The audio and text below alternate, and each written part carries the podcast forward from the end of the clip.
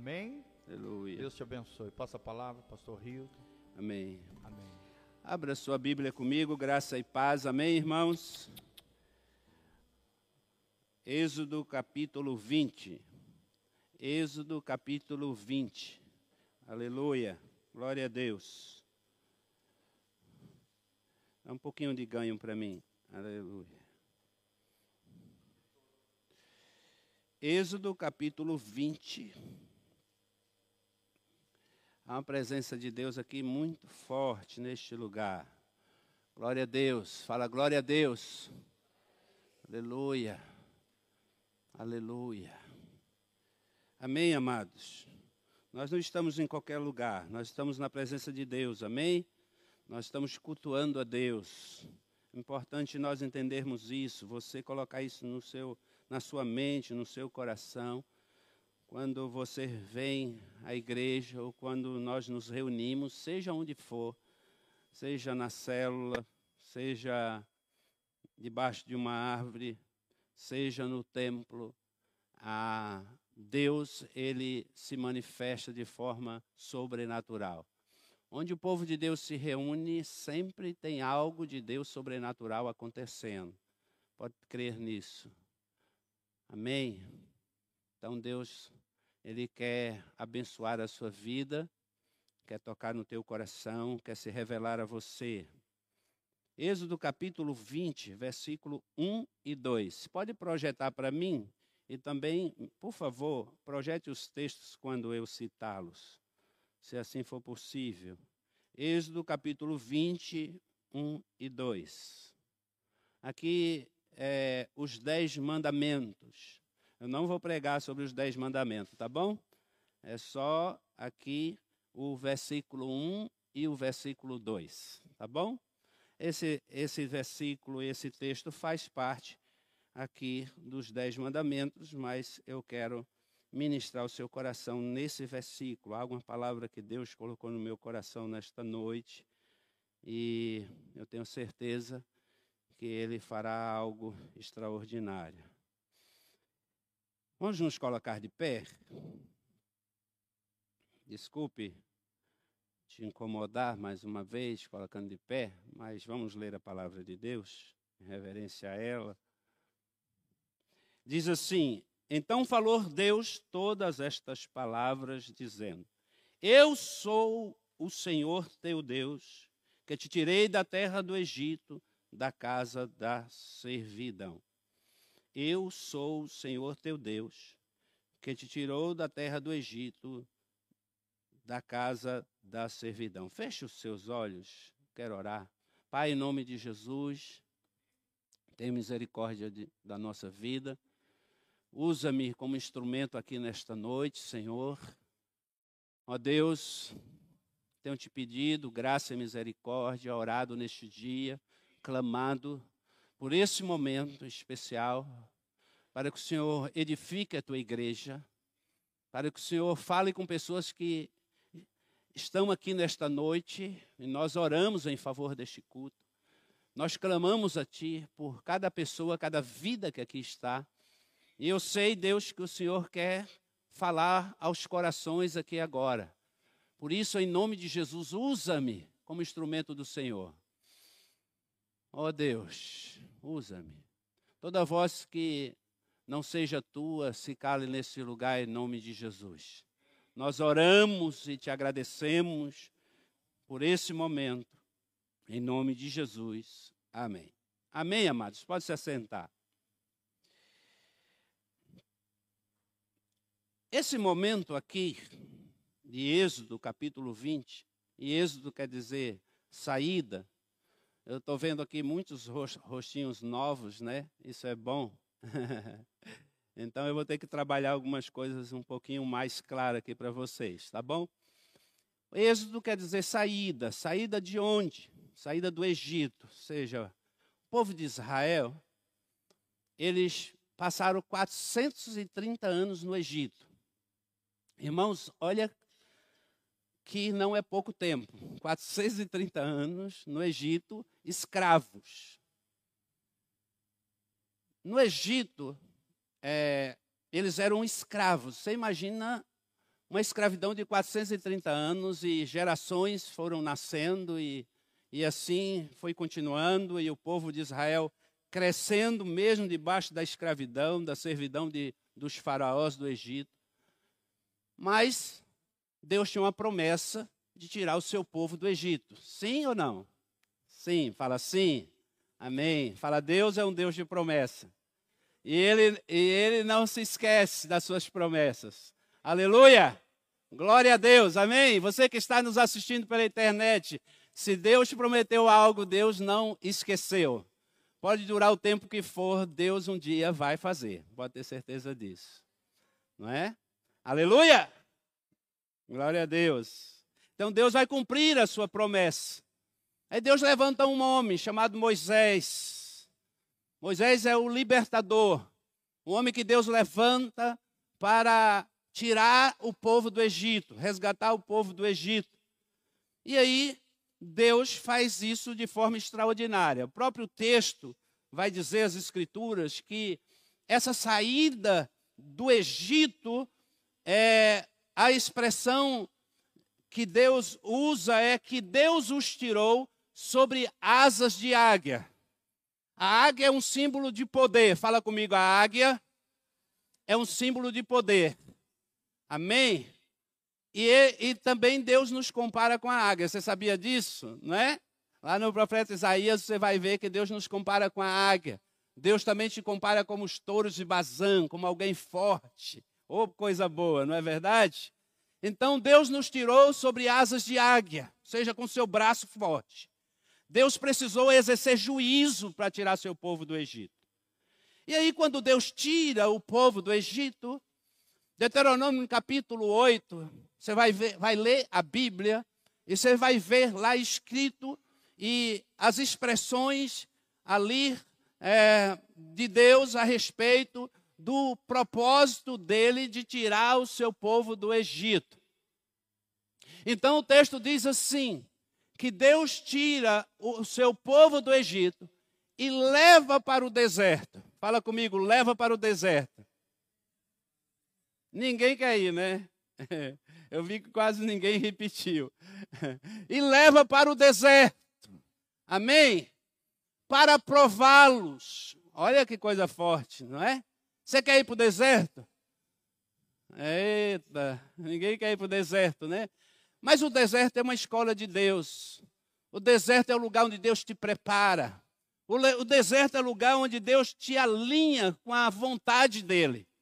O deserto, ele não é o teu lugar, mas o deserto é necessário para você.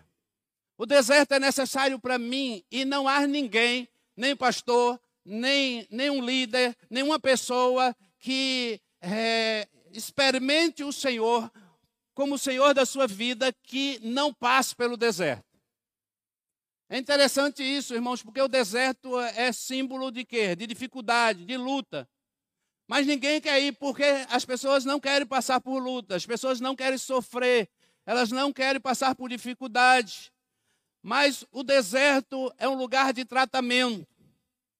Às vezes você, talvez, você nunca leu a Bíblia com um olhar clínico olhando a Bíblia e vendo que o deserto é algo extraordinário. Para você ter uma ideia, o deserto ele tem vários tipos de deserto e há vários níveis de cura e de ação de Deus na vida do seu povo. Por que, que Deus leva o povo para o deserto? A própria Bíblia, Deuteronômio capítulo 8, o Senhor vai dizer para que eles não só de pão viva o homem, mas que eles vivam de quê? De toda palavra que sai do quê? Da boca de Deus, da minha boca. Ou seja, o que, que Deus estava dizendo? Que Deus desejava que eles experimentassem pela fé que o Deus que havia tirado eles do Egito era o Deus que ia sustentá-lo no deserto. Você está aprendendo alguma coisa? O Egito é um símbolo do mundo. Meus queridos, eu já estive no Egito e, e, da mesma forma que é no natural, é no sobrenatural. As coisas no natural, elas representam o, o sobrenatural, o espiritual. O Egito é um lugar de quando o Egito é todo deserto. As cidades são no meio do deserto. E o deserto, ele revela não para Deus quem você é, porque Deus te conhece, sim ou não? Fala amém. Não há nada aqui, não há ninguém aqui que Deus não conheça. Deus conhece as tuas lutas, Deus sabe quem você é, Deus sabe por que você está aqui, Deus sabe quais, quais são os anseios do teu coração, mas o deserto vai revelar para você mesmo quem você é. É isso que a palavra de Deus diz. E quando Deus começa a conduzir o povo pelo deserto, ele vai levando o povo pelo deserto e, eu vou quero falar de alguns desertos bem rapidinho. O primeiro deserto que Deus leva o povo é o deserto de Mara. Fala comigo, o deserto de Mara. Mara é um símbolo de águas amargas. Você lembra o que aconteceu lá em Mara? Êxodo capítulo 15, um pouquinho na frente, você vai observar isso. Mara, o povo chega em Mara e eles chegam diante de um poço, eles estavam com muita sede. Quando eles vão provar da água, a água estava amarga. E eles começam a murmurar, a reclamar. E ali já se revela o que estava no coração deles, que era murmuração. Eles começaram a murmurar contra Moisés. Eles começaram a murmurar contra Deus. E aí aquilo que estava no coração deles veio à tona. Mas Deus ainda assim, pela sua misericórdia e graça, usou Moisés para pegar um pedaço de lenho, jogar na água que estava amarga, e a água foi transformada em água doce. Veja bem como Deus é maravilhoso, irmãos. Mesmo no deserto, Deus não nos abandona. No deserto, Deus faz milagre. Deus transforma aquilo que é amargo em doce. Olha que coisa linda, maravilhosa. A água estava amarga, mas agora a água estava doce. O deserto de Mara é o lugar onde Deus revela a tua amargura, mas também é o lugar onde Deus te cura.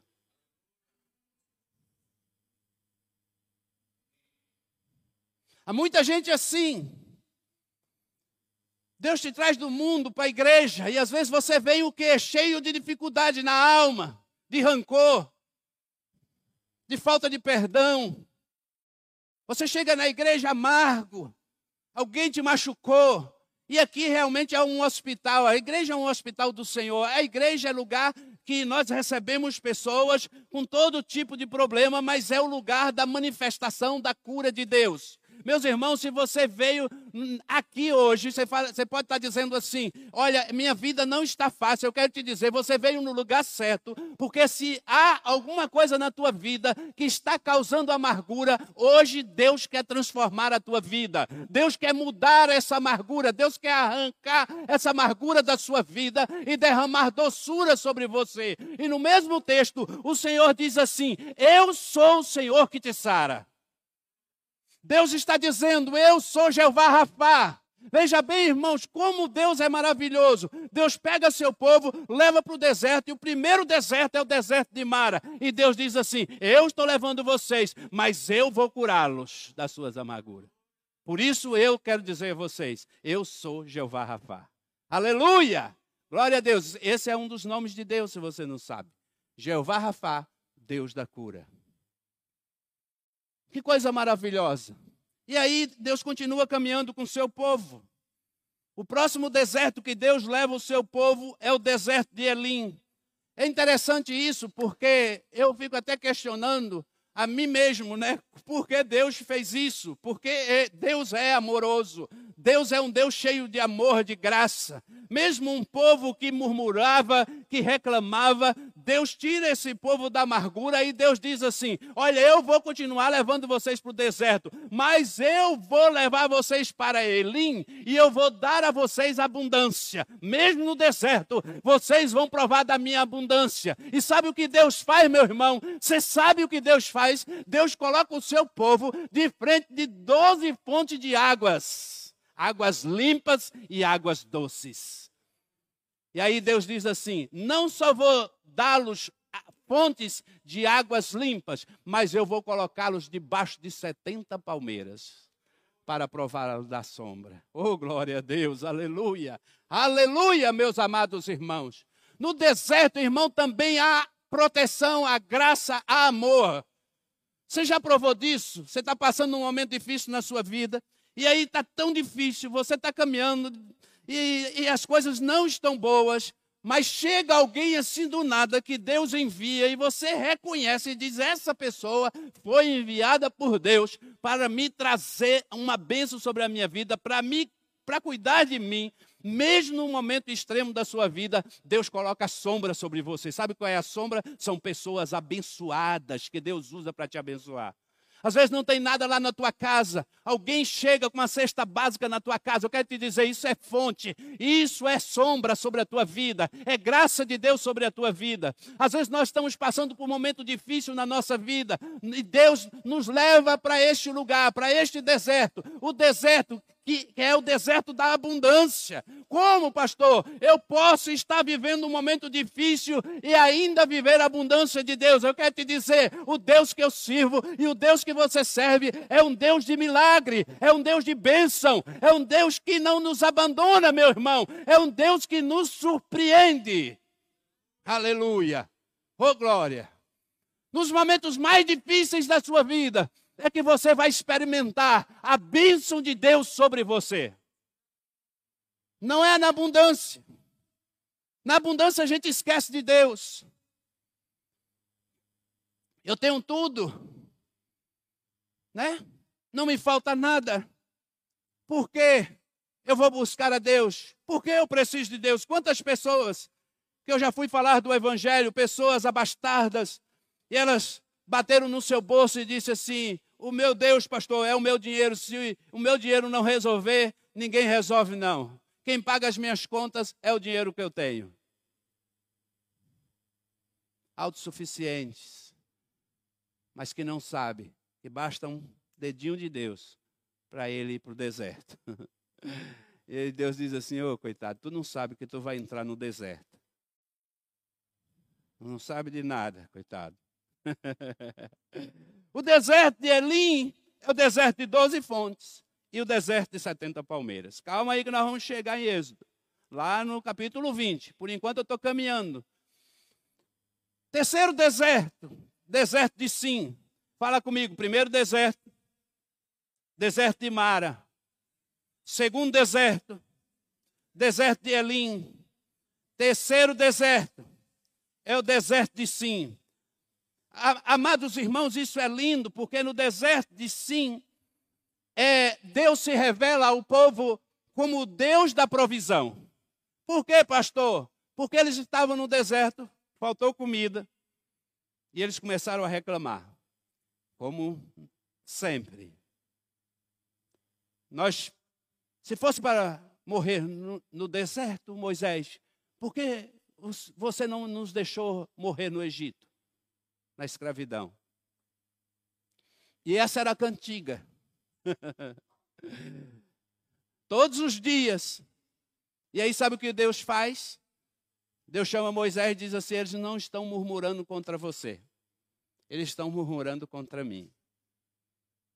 Aí Deus diz assim: olha, amanhã de manhã vocês vão receber a provisão, vai vir pão do céu maná.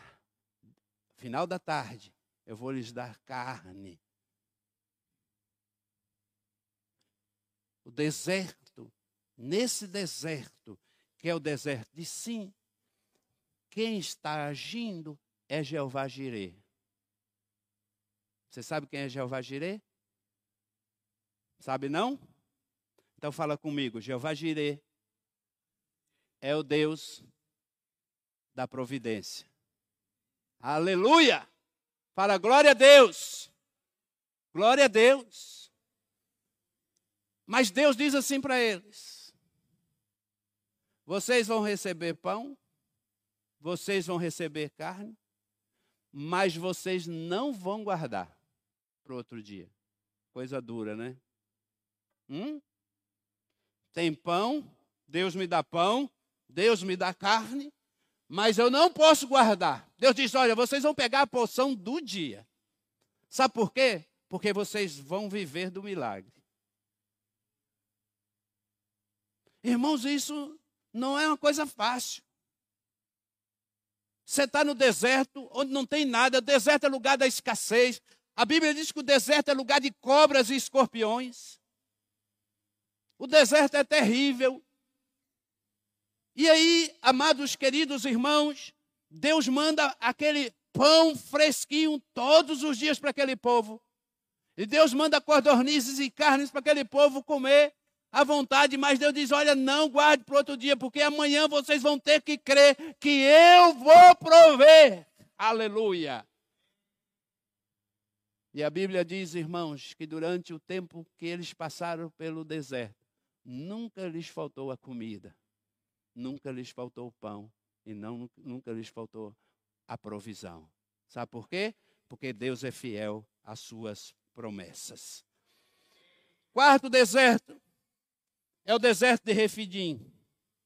Fala comigo, deserto de Refidim. É interessante, meus amados irmãos, que o deserto de Refidim é o deserto da guerra. Quem que está no deserto aqui, levante a mão, que já entendeu isso. Levante a mão, quero ver se você está no deserto. Amém? glória a Deus. Fala, glória a Deus. Não sei qual é o seu nível de deserto. Mas preste atenção, esse deserto é o deserto que, além de você estar no deserto, que já é algo terrível, você ainda vai ter que guerrear.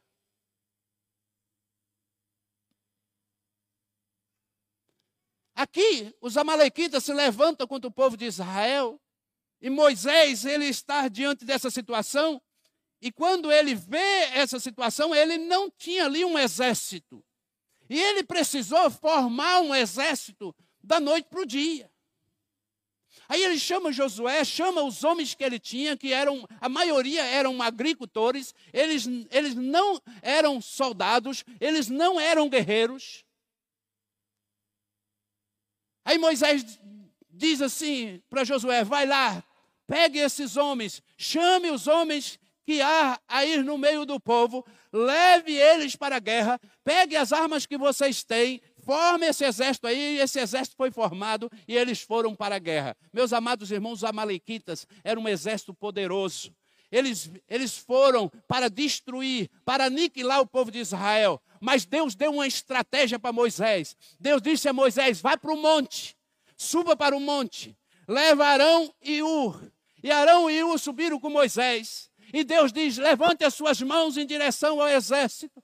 E aí, meus amados irmãos, enquanto Moisés levantava as suas mãos, a palavra de Deus é muito clara. A Bíblia diz que o povo de Israel prevalecia contra os seus inimigos. Sabe por quê? Porque havia um homem de Deus intercedendo. Há um momento, meus amados, que Moisés cansa. A guerra demora, a batalha demora. E Moisés não aguenta e ele desce os braços. E aí tinha dois ajudantes, Arão e Ur, ajudando.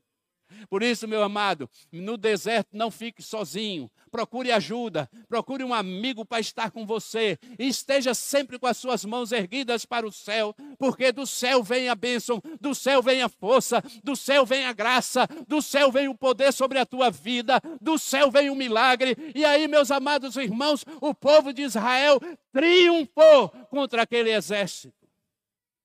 Venceu a batalha. Aquilo que era impossível aos olhos daqueles homens se tornou, se tornou possível, porque Deus estava à frente do seu povo.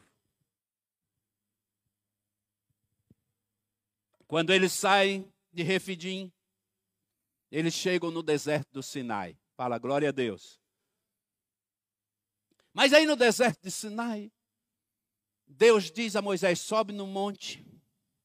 Tem todo um episódio todos os acontecimentos ali, o povo fica temeroso, porque Deus se manifesta. O povo estava murmurando e Deus veio até próximo ao povo e eles viram o poder de Deus. E eles ficaram tão assustados que eles disseram: Moisés, não deixe que Deus fale conosco, que você mesmo fale com a gente. Não, Deus, porque senão nós vamos morrer. E aí Deus diz: sobe para o monte. Moisés sobe e fica 40 dias. Quem conhece a Bíblia e lê sabe o que acontece. No primeiro episódio, depois Moisés sobe mais 40. Mas Deus dá uns decretos para Moisés, os dez mandamentos. E aí, amados irmãos, eu quero que você entenda o propósito de Deus. Olha que coisa tremenda. Êxodo capítulo 20.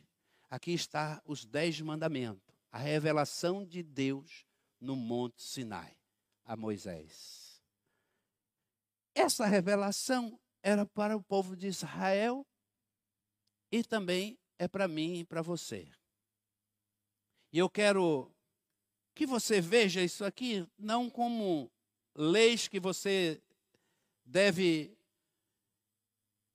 estar colocando sobre a sua vida como um jugo, não, como um princípio para a sua vida. Mas esse texto, esse versículo que me chamou a atenção, versículo 2, porque o 1 diz assim: Então falou Deus todas estas palavras, dizendo: Primeiro, eu sou o Senhor. Fala comigo, eu sou o Senhor. Você sabe o que quer dizer isso, amado? Eu queria que você entendesse hoje o que Deus está falando com você. Eu sou o Senhor. Oh, glória. Irmãos, eu, quem não tremer, que conhece a Deus e não tremer diante desta palavra, você ainda não teve um encontro genuíno com Jesus. Ele está dizendo assim: Eu sou único. Ele não está dizendo que você, que ele é mais um Deus para você adorar. Ele está dizendo o seguinte: não existe outro Deus além de mim. Ele está dizendo que só Ele é digno de adoração. Ele está dizendo para mim, para você, que você só deve render honra, glória e louvor a Ele, porque não existe nenhum outro Deus além do Senhor. Eu sou o Senhor. Oh, glória! Aleluia! Eu sou o Senhor. E aí, irmãos, Isaías capítulo 45, versículo 5, cita aqui para mim, projeta para mim, Isaías 45, 5. Olha que coisa linda.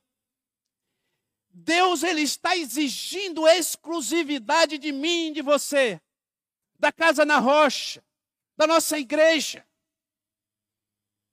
Deus exige de você exclusividade na sua casa, na sua família, no seu dia a dia, no seu emprego, no seu trabalho. Meus amados irmãos, Deus está falando ao povo de Israel, porque o povo de Israel vivia no Egito e havia ali um Deus para cada dia do ano. E Deus está dizendo: aqueles deuses do Egito, eles não têm nenhum poder, eles não existem, eles são fruto da, da, da mente dos egípcios. Olha, presta atenção, eu sou único, só existe um Senhor, eu sou o Senhor e não há nenhum outro além de mim, não há Deus, eu fortalecerei, ainda que você não tenha, não, não, não tenha me admitido, mas eu sou o Senhor, de forma que Presta, volta aqui um pouquinho, volta lá. Vamos de novo. Leia comigo. Eu sou o Senhor e não há nenhum outro além de mim. Não há Deus. Eu fortalecerei, ainda que você não tenha me admitido. Próximo, termina? De forma que do nascente ao poente, saibam todos que não há ninguém além de mim. Eu sou o Senhor e não há nenhum outro. Uh! Aleluia!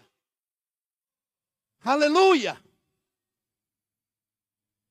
Irmãos, talvez você esteja dizendo assim: puxa, que audácia!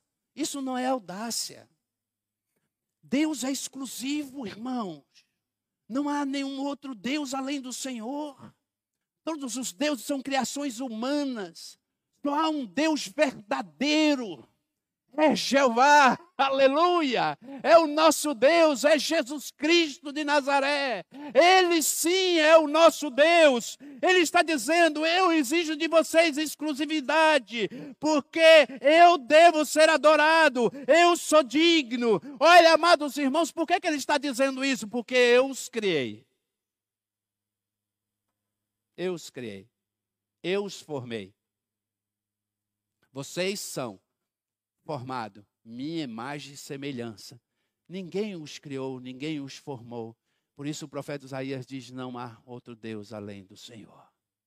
Por isso, Êxodo capítulo 20, versículo 2 está dizendo: Eu sou o Senhor. Quando a gente diz eu amo o Senhor, você sabe o que significa isso? Você está dizendo assim: Eu sou de Jesus, totalmente de Jesus, ou seja, é, é, Jesus que reina sobre a minha vida, sobre a minha casa, sobre a minha família. Senhor quer dizer senhorio, reinado. Segundo lugar, nesse mesmo versículo, ele diz: aí você se alegra, e eu também, porque além dele ser o Senhor, Deus único, poderoso, ele diz assim: Eu sou o Senhor teu Deus. Fala, glória a Deus. Ele é o Senhor teu Deus. uh! Ele é o meu Deus. Porque esse Deus grandioso, maravilhoso, onipotente, todo-poderoso, ele se relaciona. Ele cria o seu povo e ele está dizendo ao povo: Olha, eu sou o Senhor teu Deus. Ou seja, eu quero me relacionar com você, eu quero estar com você, eu quero compartilhar da minha vida contigo. Olha, você que está caído, você que foi rejeitado, você que ninguém se importa, você que diz que ninguém olha para você, eu olho para você, eu te amo. Por isso, amados irmãos, a maior expressão de amor desse Deus único e poderoso é entregar o único Filho, Jesus Cristo para reinar na tua vida como presente de Deus para nos salvar. Por isso ele não é um Deus egoísta. Porque se ele fosse egoísta, nem criar ele havia criado você. Mas ele é um Deus que se relaciona, que ama, que se manifesta. Ele está no nosso meio ele passeia, ele anda, ele toca, ele cura, ele restaura, ele dá vista ao cego. Ele faz com que aquele aleijado largue a muleta e comece a andar. E não foi, isso, não foi isso que Jesus fez? Não é isso que Jesus faz até hoje através dos apóstolos, através da igreja? Na igreja a cura, na igreja a restauração, na igreja a salvação. Sabe por quê? Porque esse Deus se relaciona. Oh glória! Meus amados irmãos, se você não se você não se relaciona com Deus, você precisa aprender a se relacionar com o Senhor. Talvez você entregou a sua vida a Jesus, mas o seu relacionamento com Deus é de um Deus distante. Você vê Deus lá em cima e você pensa assim: ah, Deus está sentado numa cadeira e todas as vezes que eu erro, sabe o que ele faz comigo? Ele me castiga. Ele é como um senhor que está sentado numa cadeira, um senhor carrancudo que pega uma chibata e bate em mim todas as vezes que eu erro. Não é esse Deus que nós servimos servimos, o Deus que nós servimos, amados irmãos, entregou a sua vida a, na cruz do Calvário para te salvar. Ele foi crucificado, ele foi para o madeiro, ele foi por amor a mim e a você. Foi por amor que ele se entregou naquela cruz, porque ele te ama. Aleluia. Eu sou o Senhor teu Deus. Você crê nisso? Quando eu estou angustiado, eu tento ficar só. Só, eu digo, de alguém, pessoas, minha família, às vezes, às vezes, né? Que a maioria das vezes é, é o colo da minha esposa que mais me consola. Mas é, ficar sozinho para ouvir o Senhor falar com você Porque Ele jamais te abandona, Ele não te deixa. Ele não é um Deus que fica te castigando o tempo inteiro, que fica apontando o dedo para você. Não. Ele está tipo chamando. Ele está te chamando de volta. Interessante, irmãos. Deus amou esse povo. Deus. Há um momento assim que este povo estava murmurando tudo, tanto que Deus diz assim: porventura lhes faltou alguma coisa durante, durante esse tempo do deserto. E eles tiveram que reconhecer e disseram: nada. Disseram eles: nada nos faltou. Nada nos faltou. O nosso Deus é um Deus que se relaciona. Para terminar, o mesmo versículo diz assim: Eu sou o Senhor teu Deus, que fez o quê? Que te tirei da terra do Egito, da casa da servidão. Fala assim comigo: o Egito não é meu lugar. O meu Deus me tirou do Egito, da terra da servidão, da escravidão. Não foi, não foi isso que Jesus fez por você, meu irmão? Te restaurou, quebrou as algemas, as amarras que havia sobre a tua vida. Você era uma pessoa que vivia lá no mundo, preso a tantas coisas, as drogas, a prostituição, a bebida. Você não conseguia dizer não a qualquer oferta que chegava para você. Sabe o que Deus fez? Quando Ele restaura a sua vida, Ele te dá o poder da decisão de você dizer não.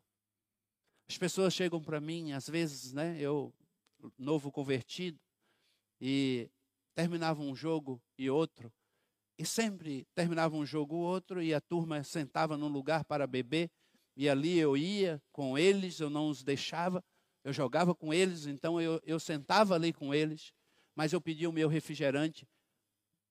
Nos primeiros, primeiros, primeiros meses, eu digo, as pessoas ainda, alguns talvez ainda me tentando, né?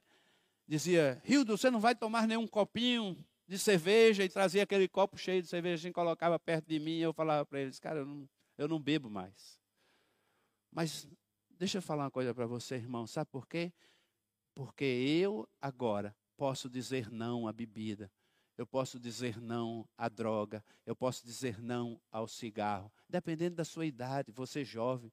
Muitos jovens dizem assim: ah, ah, eu não aguento, ah, eu, quando eu saio com meus amigos, eu me envolvo. Quando eu vejo, eu já estou lá. Quando eu, me, quando eu vejo, eu já me entreguei. Quando eu vejo, eu, eu já pequei contra Deus. Deixa eu te dizer, em nome de Jesus, olha, o Espírito Santo, ele mora em você, ele está contigo, ele, é to, ele te dá força. Meus irmãos, a palavra paracletos quer dizer Espírito de Deus, é, aquela, é, aquela, é, a mesma, é o mesmo sentido de te carregar nos ombros, ou seja, o paracleto de Deus, ele te carrega, ele te conduz Ele te dá sabedoria, basta você ter ouvidos para Ele, basta você atentar, Ele está falando com você. Não existe, irmãos, aqui, ó, presta atenção, você que talvez tenha feito alguma coisa, ou está deslizando, ou está saindo da linha, eu quero te dizer, você não está enganado. O Espírito Santo está falando com você porque o Espírito fala. Ele não te deixa enganado. Essas desculpas que às vezes nós usamos,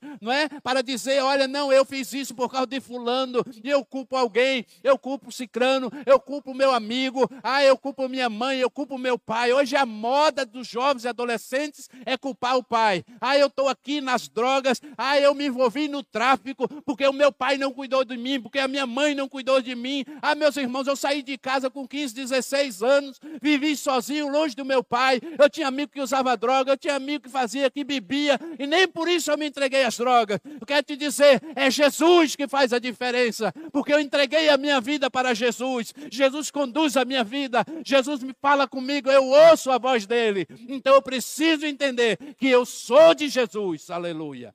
Eu não sou mais da servidão. Ele me tirou do Egito, da terra da servidão. O mundo é a terra da servidão.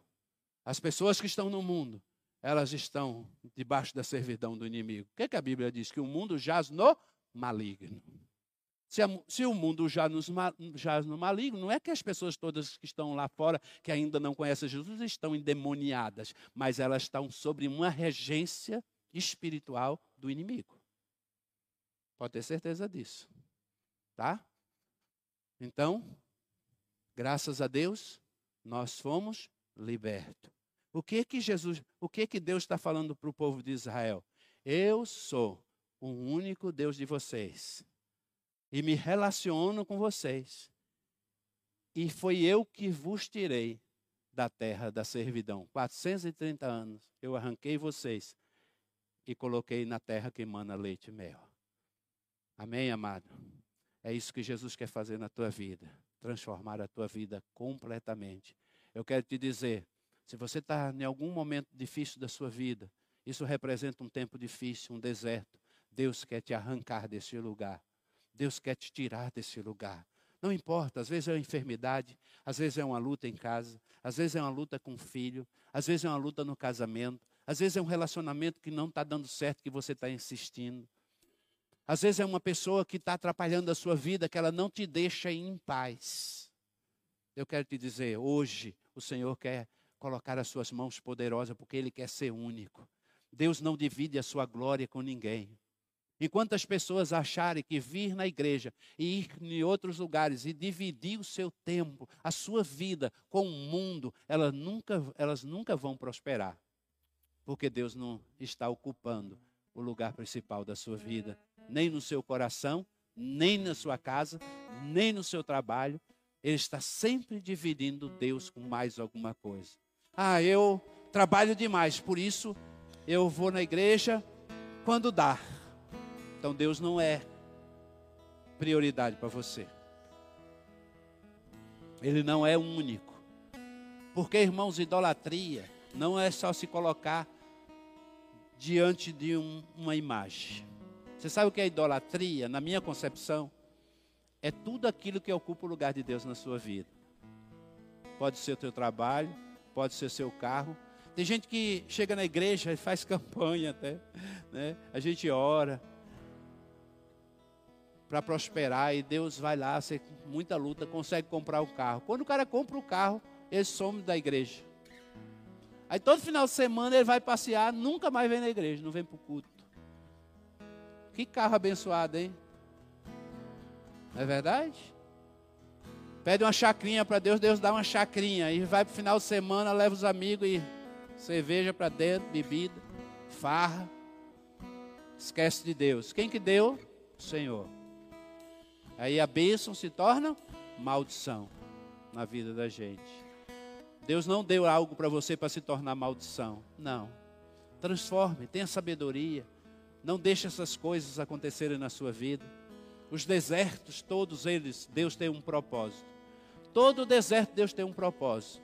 Se você está no deserto tem uma luta, é porque Deus está te preparando para você ser muito mais forte. Porque lutar no deserto é realmente para os fortes. O que é isso? É você já estar passando por um momento difícil e ainda apareceu uma guerra extra. Aí você fala assim, ô oh Deus, eu já tô, a coisa já está difícil, ainda ver essa, essa bênção para me atrapalhar, não é? Isso é guerra, é refidim. Né? Aí às vezes é aquele lá de Mara. Você está no deserto de Mara e vem aquele amargo. Despejar na tua vida as amarguras dele. Você não presta, você é isso, você é aquilo, você não sei o que. Mas às vezes você está no deserto e você sente a brisa do vento, das palmeiras, da sombra. E você sente o cuidado de Deus provendo o pão todos os dias. Você não tem abundância, mas todos os dias Deus nunca deixou e nunca deixará faltar o alimento na sua casa. E você reconhece que Deus está sobre a sua vida. Se você está aqui, se quiser ficar de pé, fique de pé. Em nome de Jesus. E reconhece que Deus está sobre a sua vida. Em nome de Jesus. Aleluia. Não há Deus maior. Ei Deus. Eu sou o Senhor teu Deus. Uh! Não há Deus maior. Não há Deus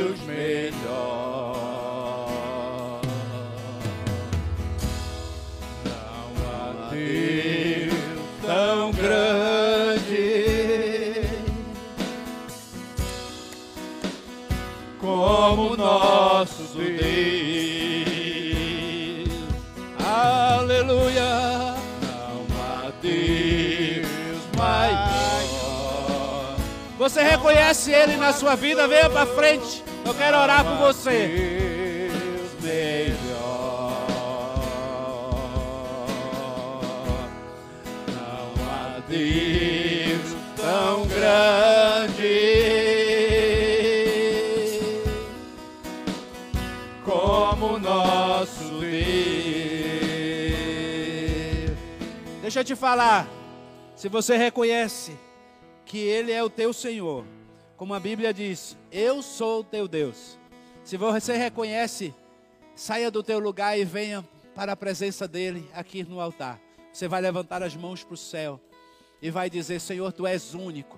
Se Ele não é ainda, você vai tomar uma decisão hoje dele ser único, exclusivo na tua vida. Ele quer ser exclusivo, porque Ele não divide a sua glória com ninguém, irmão. Com ninguém mais. Ele quer ser exclusivo na tua vida. Por isso, saia do seu lugar em nome de Jesus, se assim você quiser. É um convite para você. Aleluia. Oh, aleluia. Enquanto louvamos o Senhor.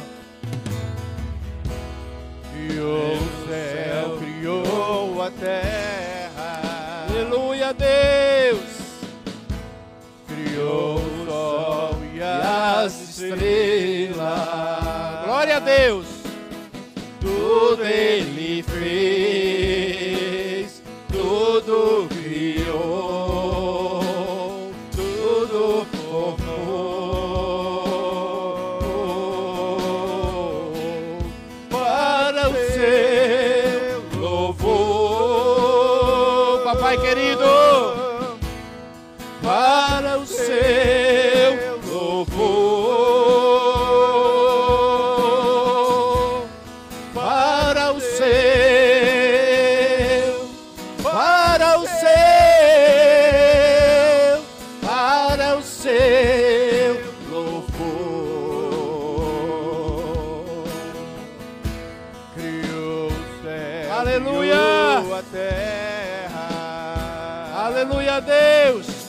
Glorifica Ele. O sol e as As estrelas. Tudo ele fez, tudo criou. Aleluia, Deus.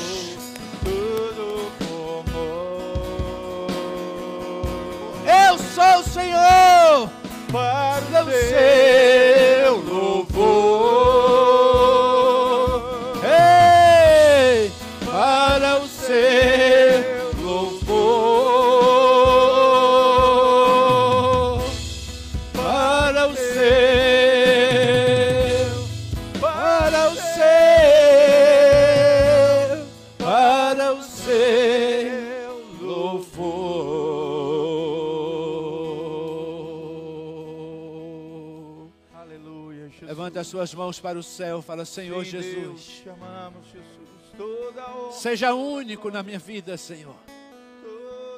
Senhor, eu me rendo a Ti. Aleluia. Eu me coloco, Senhor, diante de Ti nesta noite. Eu me apresento no Teu altar. E eu quero declarar, Senhor, que Tu és o único Senhor na minha vida. Tu és aquele que reina sobre a minha vida, sobre a minha casa. Que mesmo no deserto, Senhor, o Senhor tem sido bom comigo. O Senhor tem sido bom com a minha casa. O Senhor tem sido Deus da providência. O Senhor tem sido Jeová Jireh. O Senhor tem sido Jeová Rafá. O Senhor tem sido Jeová Nissi, o Deus da guerra. Aquele, ó Deus, que nós levantamos a tua bandeira, Senhor. Aleluia. Tu és a nossa bandeira, papai. Tu és a nossa bandeira. Oh, Aleluia, Senhor. Senhor, queremos obedecer os teus decretos. Que os decretos do Senhor venham para alinhar a nossa vida, Senhor. E esse decreto, Senhor, o Senhor diz: Eu sou o Senhor, teu Deus, que te tirou da terra da, da servidão. Ah, Espírito Santo, eu sou o Senhor teu Deus, que quer se relacionar contigo, que quer tocar na tua vida. Espírito de Deus, fala assim: Eu creio, eu creio nesta palavra.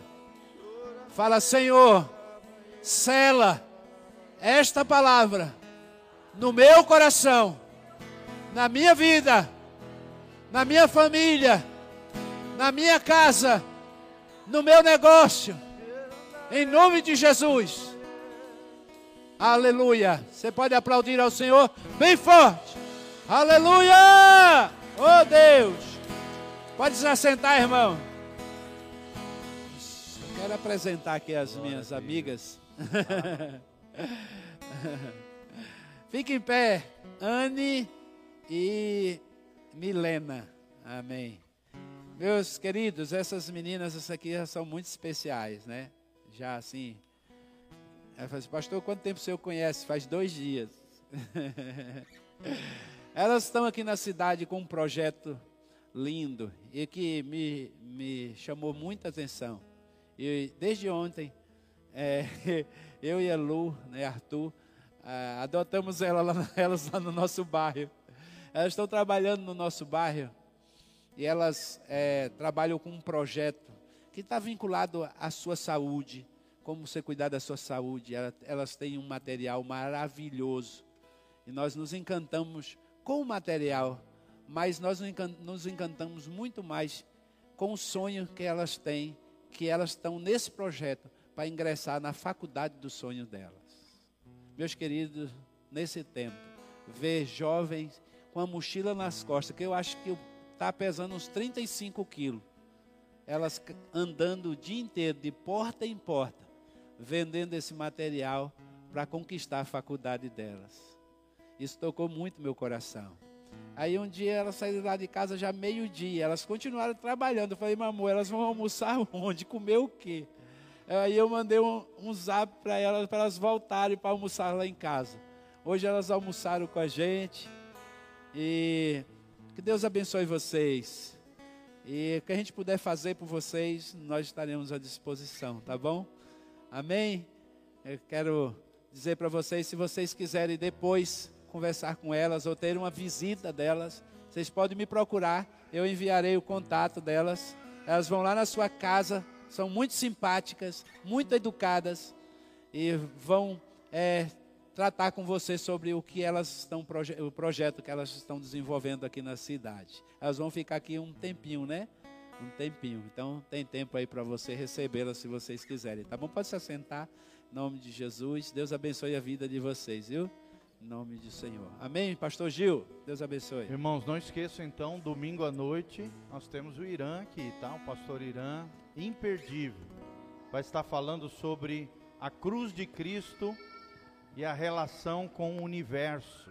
Né? O que, que a cruz de Cristo trouxe com relação ao universo, a criação de Deus e todo o universo. Nós vamos ver que a cruz de Cristo afetou toda a criação e vai ser algo muito lindo. Se eu fosse você, não perderia, tá bom? Vamos ficar de pé. Levante as mãos para o alto. Eu quero terminar abençoando a sua vida. Levante as mãos bem alto para o céu. Que o Senhor te abençoe desde Sião. Que o Senhor faça resplandecer o seu rosto sobre ti. Que o Senhor te encha com a sua paz. Que o Senhor te purifique de todo pecado e a mim também, todos nós. Que o Senhor te dê vitória sobre os teus inimigos que o Senhor te dê vitória sobre os gigantes que se levantarem contra você.